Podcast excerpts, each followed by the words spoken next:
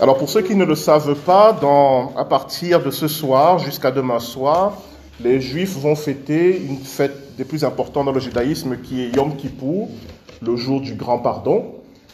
Et euh, c'est à l'occasion, en pensant à cette fête, que je vais vous proposer aujourd'hui un message particulier qui parle justement de pardon.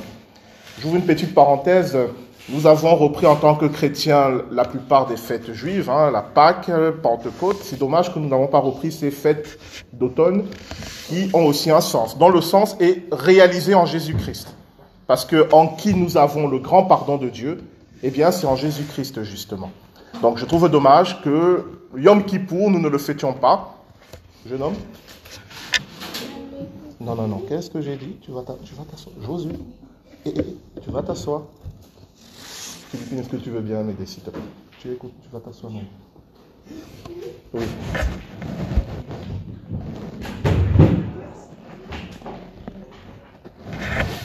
Voilà. Donc je disais, c'est dommage qu'on n'a pas repris la fête de Yom Kippour, qui est une fête importante, qui nous parle du pardon de Dieu. Et je vous invite à, vous renseigner sur comment les Juifs euh, fêtent euh, cette fête et qu'est-ce qu'elle signifie pour eux aujourd'hui. Et vous allez vous rendre compte qu'en tant que chrétiens, pour nous, cette fête a été accomplie et réalisée en Jésus-Christ. Elle a tout un sens sur le pardon de Dieu.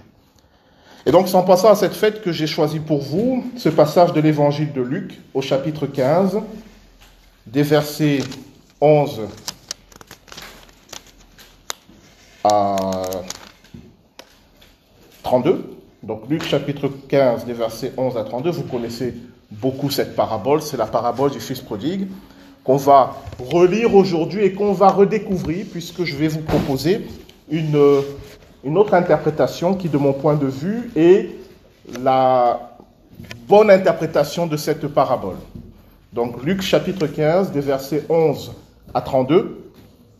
Et avant de lire ce passage, nous allons prier pour demander au Seigneur de nous éclairer par son esprit.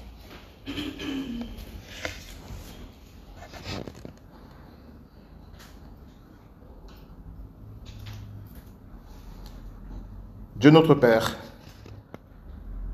Ouvre-nous au mystère de ta parole.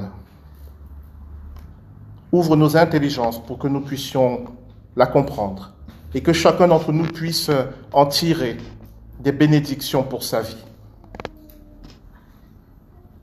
La lumière de notre Seigneur Jésus-Christ vienne nous éclairer et vienne chasser toutes ténèbres. Oui Seigneur, nous avons besoin de toi encore aujourd'hui. Car toi qui as inspiré cette parole à ceux qui l'ont écrit, tu peux nous aider à la comprendre aujourd'hui encore. Nous te le demandons au nom de Jésus-Christ notre Seigneur. Amen. Ce que je vais vous proposer, c'est d'abord vous dire d'être très attentif et très concentré parce que il va y avoir une mini-étude biblique, mais vous allez voir, c'est très intéressant. Donc dans un premier temps, je vais vous lire le texte. Dans un deuxième temps, je vais vous le relire en vous indiquant des éléments qui sont importants et qui, malheureusement, en français, nous, ne nous permettent pas de comprendre la portée de ce texte.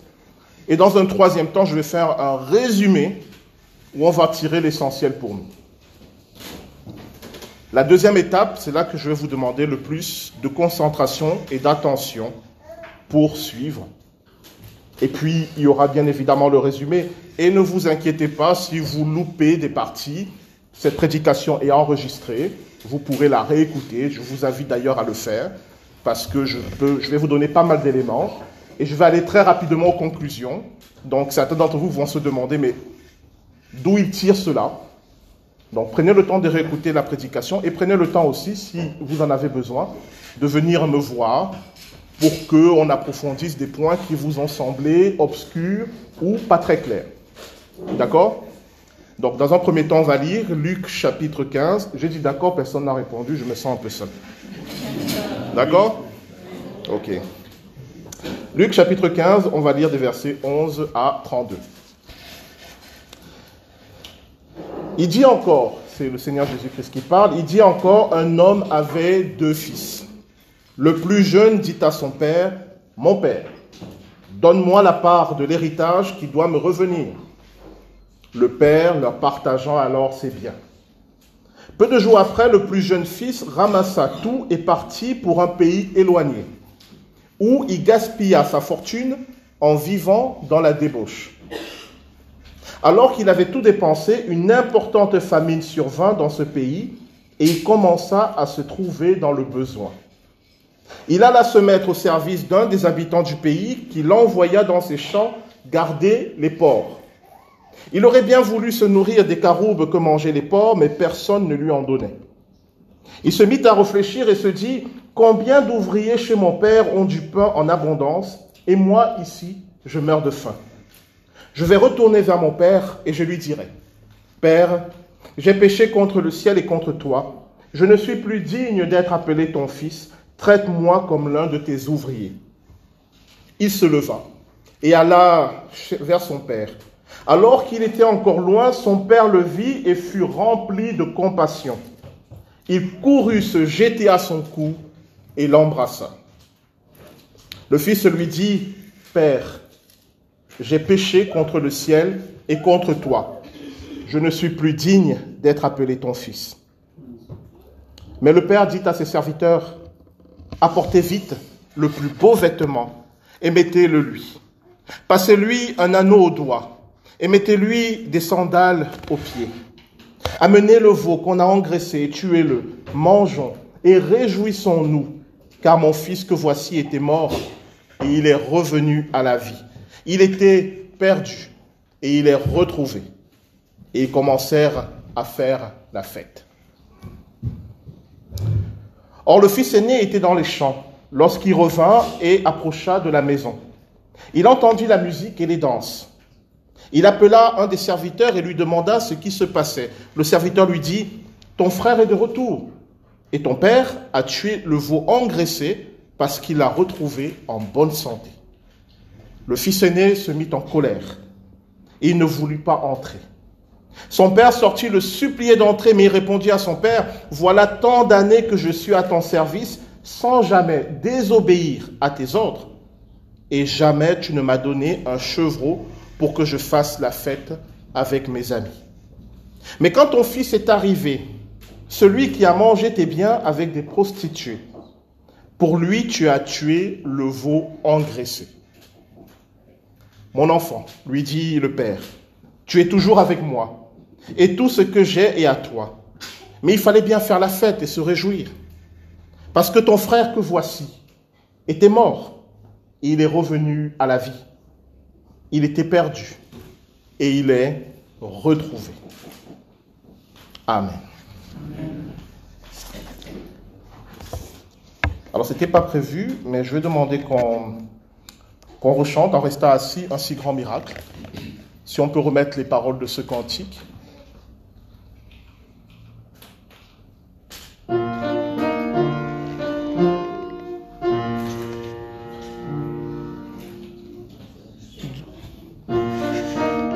C'est ça.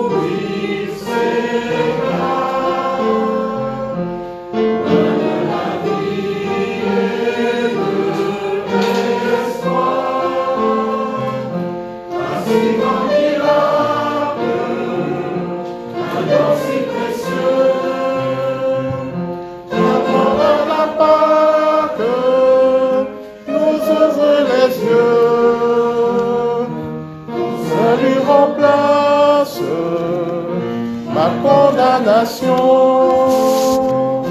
Mon péché s'efface.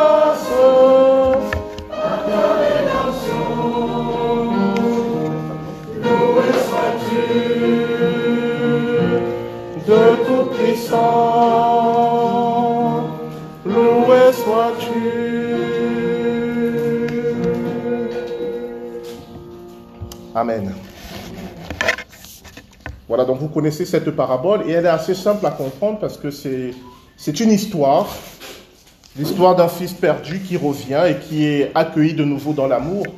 Et la traduction telle que je l'ai lue, elle n'est pas fausse, mais le problème c'est que elle ne nous permet pas de comprendre la portée prophétique de cette histoire. Parce qu'il y a une autre manière de lire ce que je viens de vous raconter. Et lorsqu'on prend le texte original, on se rend compte par le choix des mots qu'on veut nous dire plus que ce qui est dit.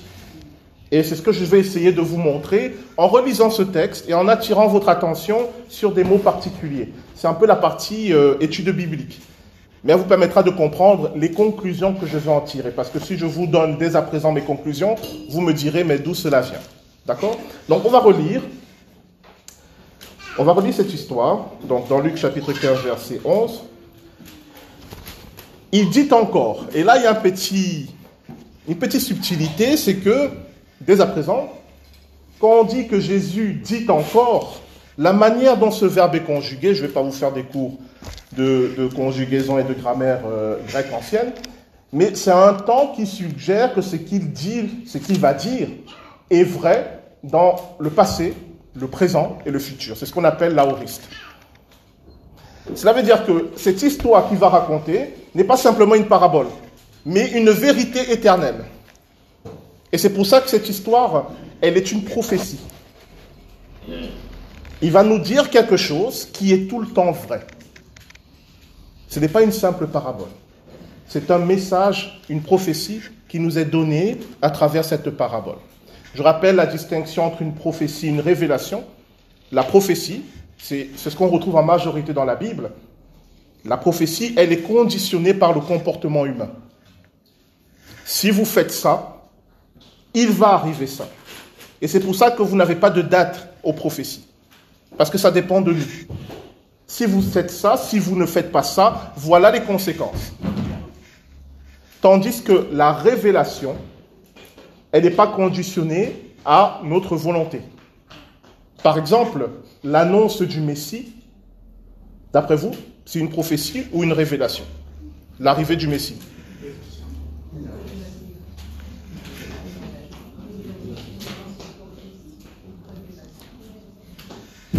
La venue du Messie, heureusement pour nous, c'est une révélation.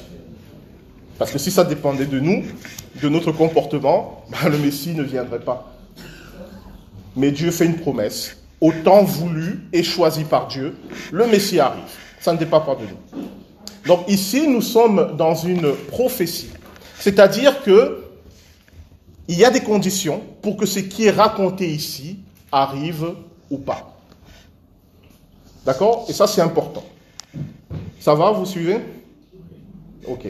Il dit encore, un homme avait deux fils. Bon, je le dis pour que ça aille bien. Josué est un peu morose aujourd'hui, donc il est là avec moi, donc il s'agite. Ne regardez pas, concentrez-vous par ici, ok? Parce que je sens les gens, ils sont plus intéressés par euh, ce qu'il fait là. Et c'est ici. D'accord? C'est déjà suffisamment compliqué que si vous avez l'attention dispersée, ça va pas aller.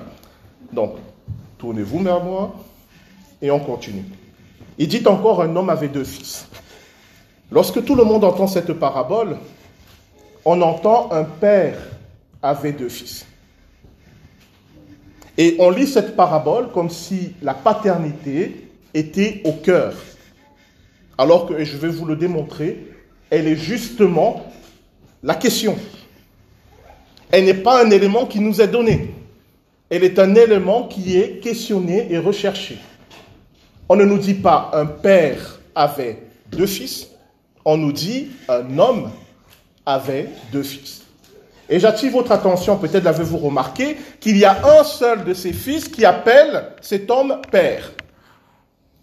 L'autre, celui qu'on appelle le fils aîné, ne lui donne jamais ce nom de père. Jamais. Tandis que le fils le plus jeune, chaque fois qu'il s'adresse à lui, il lui dit Père. Et d'ailleurs, on n'en parlera pas trop aujourd'hui, puisqu'on va se concentrer sur le plus jeune. La manière dont le fils aîné décrit sa relation avec cet homme, c'est pas une relation entre un père et son fils, ou alors c'est une relation tordue. Il dit ça fait des années que je travaille pour toi. Ce n'est pas une relation père-fils. C'est une relation patron-salarié. Et justement, c'est ça qui est au cœur. Mais on n'en parlera pas aujourd'hui. Pour le fils aîné. On va en parler pour le fils cadet. En réalité, dans le texte grec, on peut très bien traduire un homme avait deux fils, mais on peut tout aussi bien traduire un homme avait deux disciples. Parce que le mot qu'on traduit par fils peut vouloir aussi dire disciple. Et il me semble que c'est la traduction la plus adaptée. Et vous allez voir pourquoi. Donc Jésus donna cette prophétie, un homme avait deux disciples. Et le plus jeune des disciples dit à son père, mon père. Et ce qui est très intéressant, c'est que dans l'évangile, le seul qui s'adresse à Dieu en disant mon père, c'est Jésus. Alors ça ne veut pas dire que le plus jeune ici, c'est Jésus, mais ça nous indique que ce jeune disciple représente quelqu'un qui, comme Jésus, appelle Dieu Père. Et qui appelle Dieu Père comme Jésus? Les chrétiens. Vous me suivez toujours? Ça va? Alors, je vais sauter à une conclusion parce que je n'ai pas le temps de développer. Et en réalité, cet homme qui a deux disciples, c'est Dieu.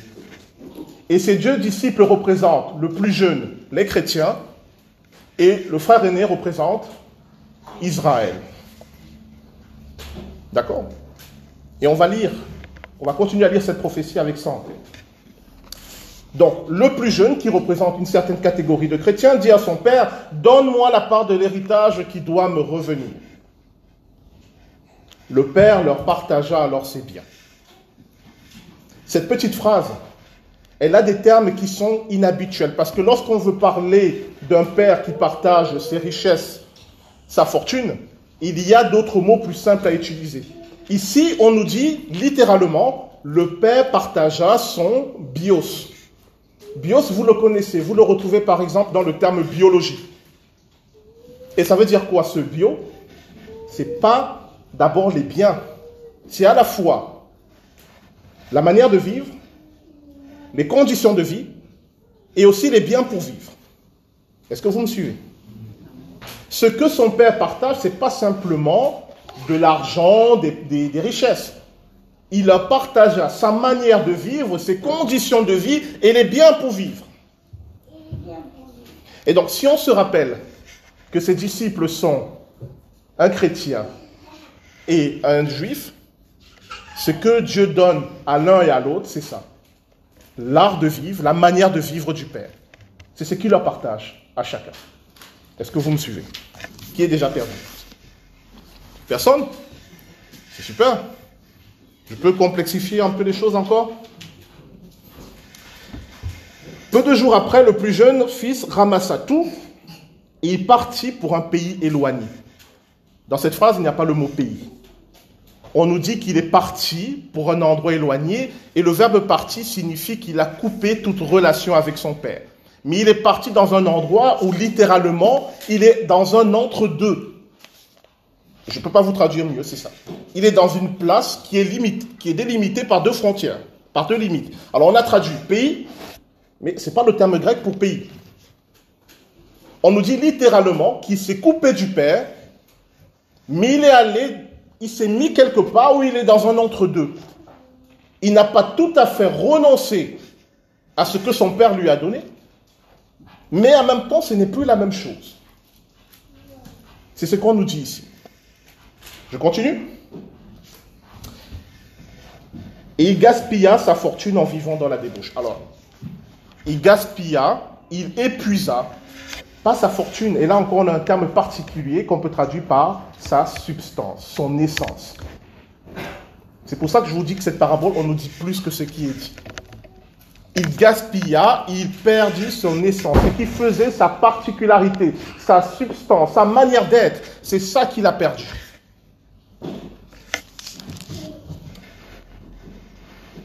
Et il commença à se trouver dans, le besoin, littéralement. Il était dans une situation désespérée. Est-ce que ça va toujours? Est-ce que ça va pour votre voisin? Oui? Je continue? Alors tenez bon, on va avancer. Il alla se mettre au service d'un des habitants du pays. Là, il n'y a pas le terme pays. Il alla se mettre au service de quelqu'un qui était dans la même situation que lui, qui était dans cet entre-deux. Où à la fois on vit comme le Père, à la manière du Père avec les biens du Père, mais on n'est plus vraiment en relation avec lui. Et que fait cet habitant? Il envoie garder les cochons. Comprenez bien que Jésus s'adresse à un auditoire juif. Et pour des juifs, les porcs, les cochons représentent le monde païen.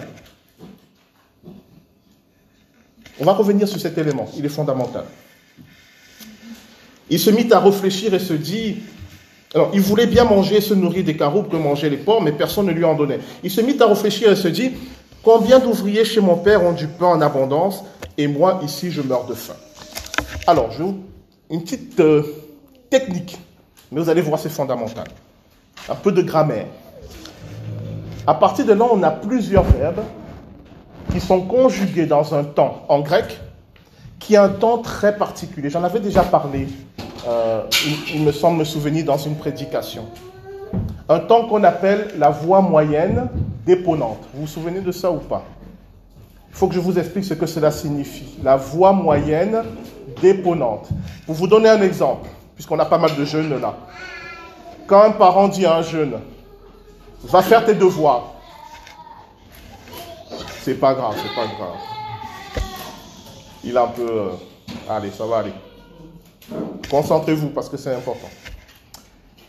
Quand un parent dit à son enfant, va faire tes devoirs, et surveille qui fait ses devoirs, et l'aide à faire ses devoirs. En français, on va dire, à propos de ce parent, il lui fait faire ses devoirs. Vous me suivez?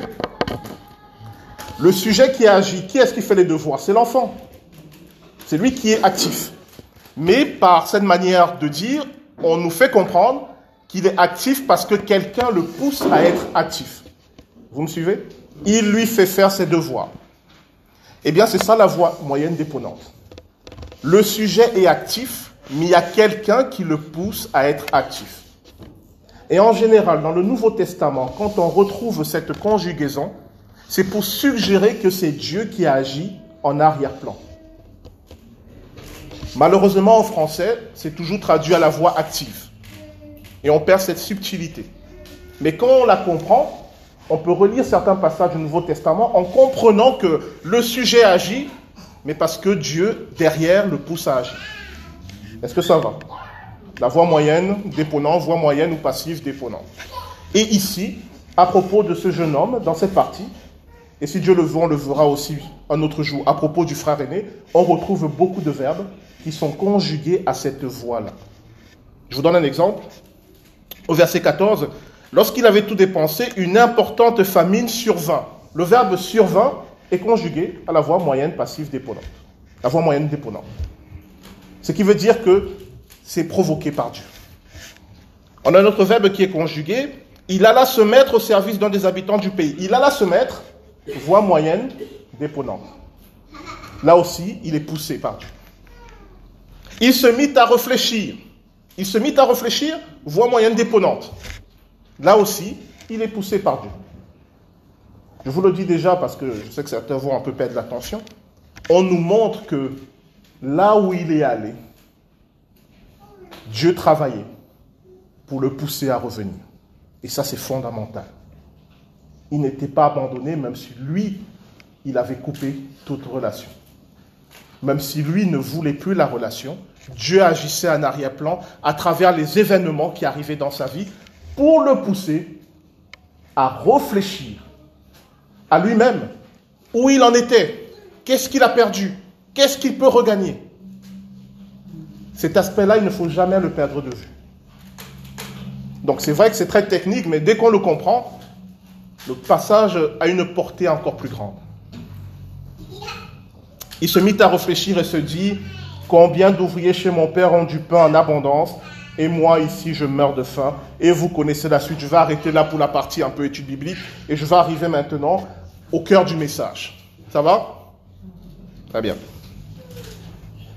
Qu'est-ce que le Seigneur Jésus prophétise à travers cette parabole?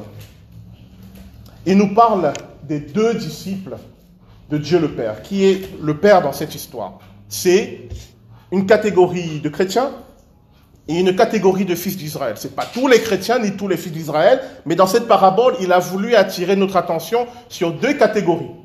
On va surtout parler de la catégorie de chrétiens puisque c'est ça qui nous concerne.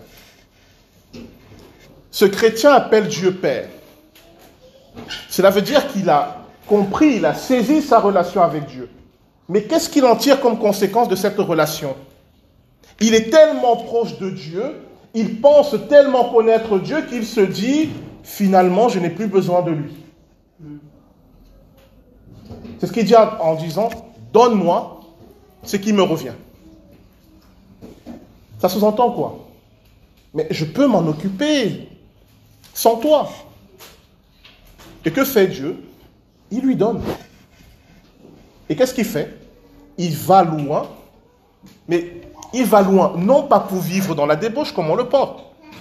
Il va loin pour reproduire la maison de son père, puisqu'il a pris le bios de son père, vous vous souvenez de ce cas Il va pour le reproduire, mais sans son père et sans relation avec son père. Qu'est-ce que ça veut dire pour un chrétien? Vivre la foi chrétienne, mais sans Dieu. Et sans relation avec Dieu, sans chercher sa volonté. Pourquoi? Parce que s'il est notre Père et que nous sommes ses enfants, quand même, on a un statut qui est suffisamment important pour nous débrouiller sans lui. Le Seigneur Jésus prophétise en disant, il y aura une catégorie de chrétiens qui penseront qu'ils peuvent se passer de la souveraineté et de la sainteté de Dieu. Parce qu'ils se croient tellement proches de Dieu qu'ils n'ont plus besoin de rien. Et il prophétise en disant, cette catégorie de chrétiens-là, dans cette démarche, vont se perdre. Ils vont s'épuiser, ils vont perdre leur substance. Et à la fin, ils connaîtront la famine. Vous comprenez bien que la famine dont il est question ici, ce n'est pas une famine matérielle, mais spirituelle. Et cette famine spirituelle sera provoquée par Dieu pour leur montrer, pour les amener à prendre conscience que sans lui, ils ne pourront pas avancer, qu'il faut revenir vers lui. Alors ça va même un tout petit peu plus loin parce que pourquoi on nous dit qu'il est allé garder des cochons? Pourquoi on nous donne un tel détail? Parce que pour des juifs, les cochons représentent le monde spirituel païen. Loin de Dieu, coupé de Dieu, il va dériver. Il va rechercher ce qu'il avait auprès de son Père dans la spiritualité des païens. Mais même là, il ne sera pas rassasié. Il ne sera pas nourri.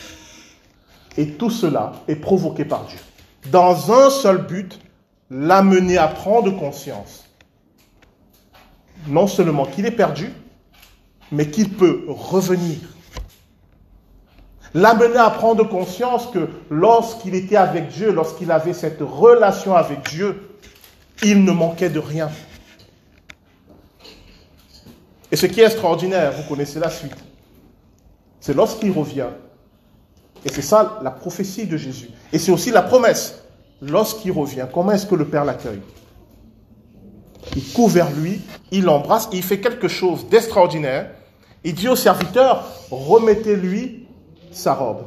Alors dans notre traduction, on perd ces subtilités. Il dit, remettez-lui sa première robe.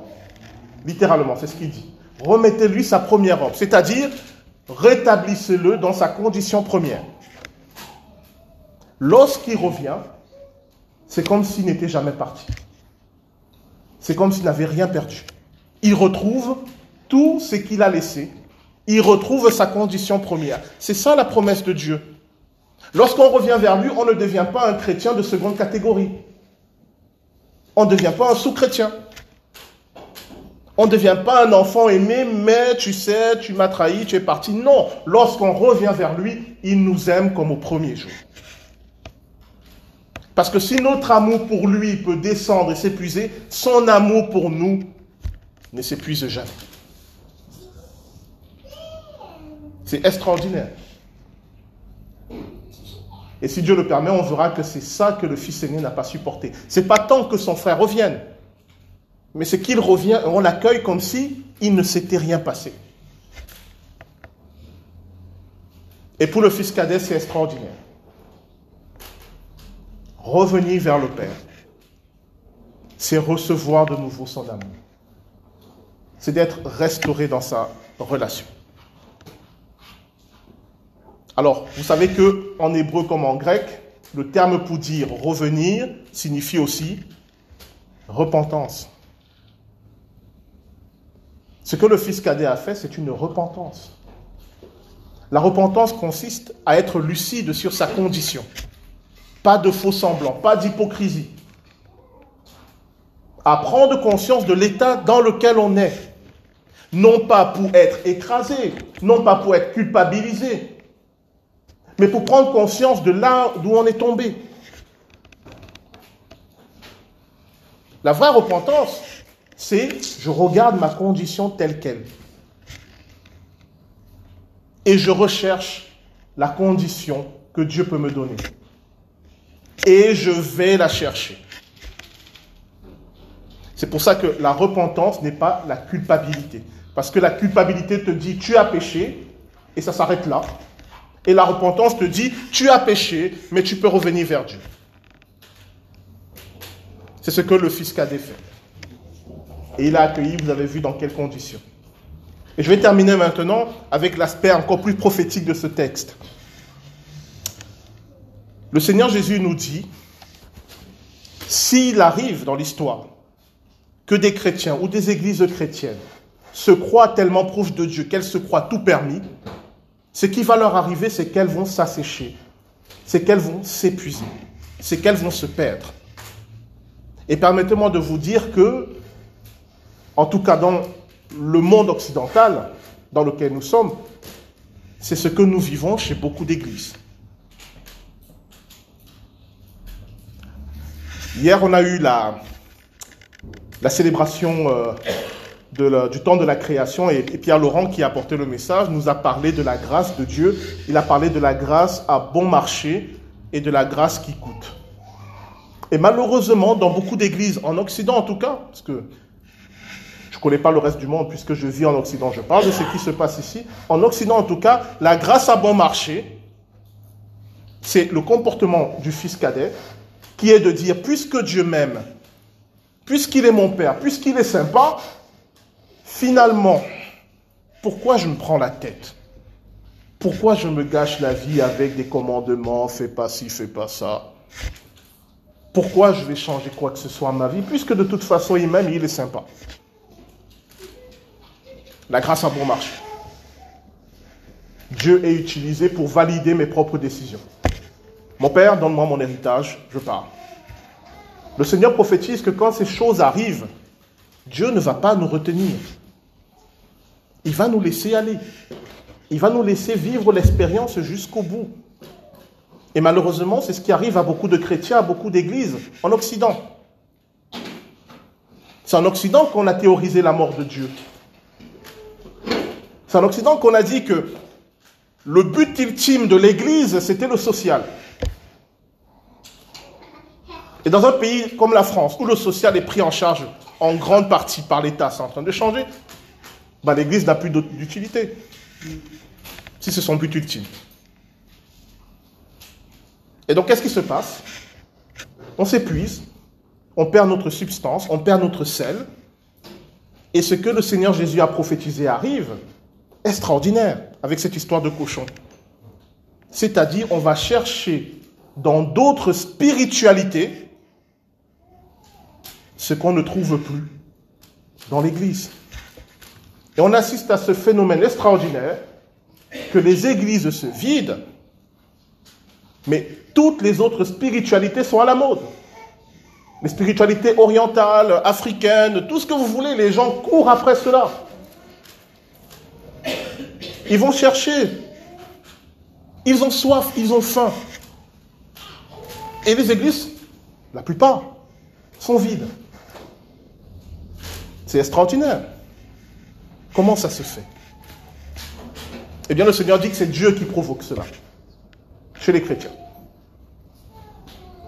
Il provoque cela pour qu'ils se rendent compte, pour qu'ils réalisent. Il dit que dans toutes ces choses, ils ne trouveront pas ce qu'ils cherchent. Ils ne seront pas rassasiés. Ils ne seront rassasiés que s'ils réfléchissent d'où ils sont tombés et s'ils reviennent à lui. Avec cette promesse, si vous revenez à moi, je ne vous rejetterai pas. Si vous revenez à moi, je ne vous ferai pas de reproches. Je ne vous rappellerai pas votre passé. Le père ne dit pas au fils, euh, alors qu'est-ce que tu as fait de mon argent? Si vous revenez à moi, ça serait comme si vous n'étiez jamais parti. C'est extraordinaire ça. Et c'est aussi une interpellation pour nous, les églises et les chrétiens d'Occident. Revenons à cette relation avec Dieu. Revenons à cette proximité avec lui. Où c'est sa volonté, c'est son amour qui irrigue notre foi. Recherchons cette volonté pour nous. Et vivons-la. Est-ce que ça va? Je vous ai dit que les Juifs allaient fêter Yom Kippour à partir de ce soir. C'est le jour du grand pardon. J'aimerais en profiter pour nous interpeller tous. Pour que chacun d'entre nous réfléchisse à sa vie et ose le pas de la foi de dire ma vie est ce qu'elle est, avec des choses bonnes et des choses mauvaises. Mais Seigneur, je reviens vers toi. Vous allez penser que j'insiste, mais j'attire votre attention sur le fait que le fils cadet n'est pas revenu vers son père lorsqu'il avait tout réglé, lorsque sa vie était redevenue parfaite. S'il avait fait cela, il ne serait jamais rentré. Il est revenu vers son père dès qu'il a compris qu'il avait besoin de la maison de son père. Donc, ne dites pas à Dieu, le jour où j'aurai réglé ça et ça et ça dans ma vie, je reviendrai vers toi. Dès aujourd'hui, revenez à lui. N'attendez pas. Parce que cette chose dans votre vie, dont vous avez peur ou dont vous avez honte, vous ne pourrez la régler que lorsque vous serez réconcilié avec Dieu et c'est lui qui vous donnera la force de le faire.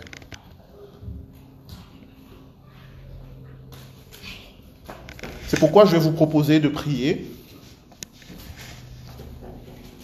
de nous examiner chacun pour sa part. Et on va demander à Dieu de faire agir la voie moyenne déponente, c'est-à-dire on va demander au Saint-Esprit de faire remonter dans notre cœur et dans notre mémoire des choses qui sont contraires à la volonté de Dieu. Et on va apporter ces choses à Dieu on va lui demander de nous accueillir, de nous faire entrer tel que nous sommes. Nous allons prier.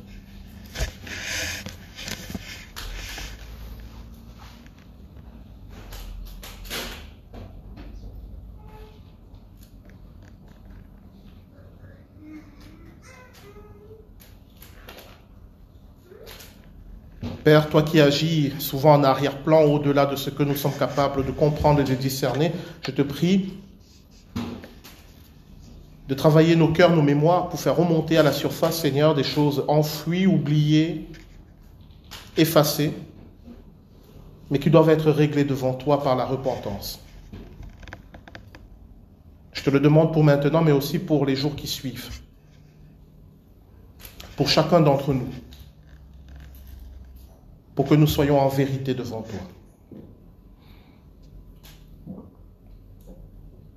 Et quand ces choses remontent ou remonteront, donne-nous cette humilité qu'a eu le fils cadet de revenir vers toi.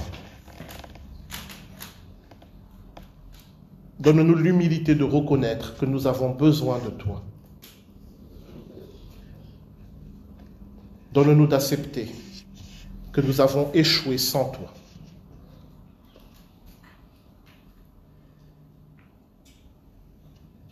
Oui, Père, pardonne-nous. Pardonne-nous parce que, en tant que chrétiens, nous oublions que tu es le Dieu saint, le créateur des cieux et de la terre. Nous nous sentons tellement proches de toi que parfois nous oublions que nous sommes appelés à vivre selon ta volonté. Nous pensons tellement avoir compris et saisi qui tu es, ce que tu fais, que parfois nous nous disons que nous pouvons faire la même chose ou même mieux sans toi. Pardonne-nous notre arrogance et notre orgueil.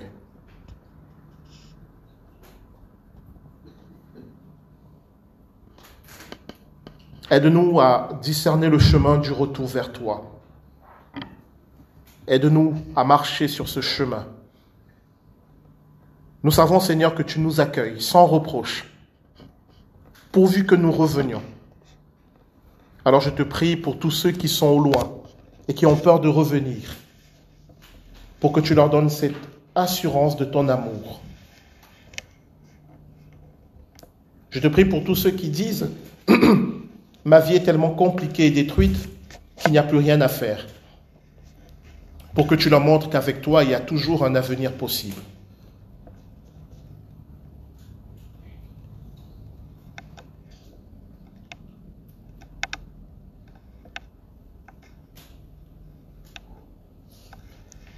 cela, Père. Je te le demande et nous te le demandons au nom de Jésus-Christ notre Seigneur. Et nous te remercions par avance parce que nous savons que tu nous as entendus et que tu nous as exaucés. Car nous avons prié selon ta volonté. Amen.